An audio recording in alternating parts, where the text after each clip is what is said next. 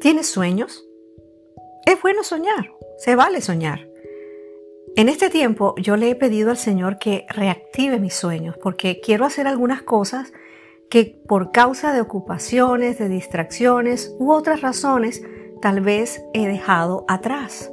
La pregunta hoy es, ¿qué quieres para ti? ¿Tienes sueños? ¿Qué quieres para tu casa, tus hijos, tu economía o tu relación de pareja? Y si ha nacido una idea o un plan o una visión, lo que sea que quieras, necesitas conocer qué debes hacer para alcanzarlo.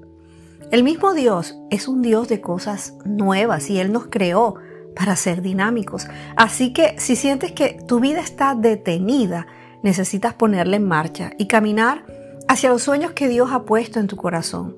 Los sueños no se van a dar por sí solos, así que hay que poner la mano en el arado, hay que planear y es importante hallar el equilibrio entre la emoción que se manifiesta en nosotros por las ganas que tenemos de hacer algo nuevo y el esfuerzo por lograr los sueños. El libro de Habacuc en el capítulo 2 versículo 2 dice, "El Señor me contestó: Escribe en tablas de barro lo que te voy a mostrar, de modo que pueda leerse de corrido."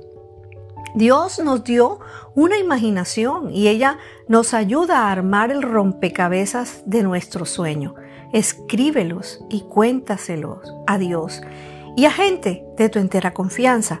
Y cuando ese sueño llegue a consolidarse en tu vida, entonces mantente alegre y no permitas que en el proceso el sueño te abrume. Ah, pero tampoco te acomodes, porque Dios lo llevará a una nueva dimensión.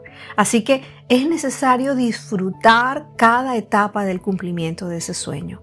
Dios es feliz viéndote realizar tus sueños, planificándolos y resolviéndolos. No quiere que el día a día o el temor te impidan avanzar.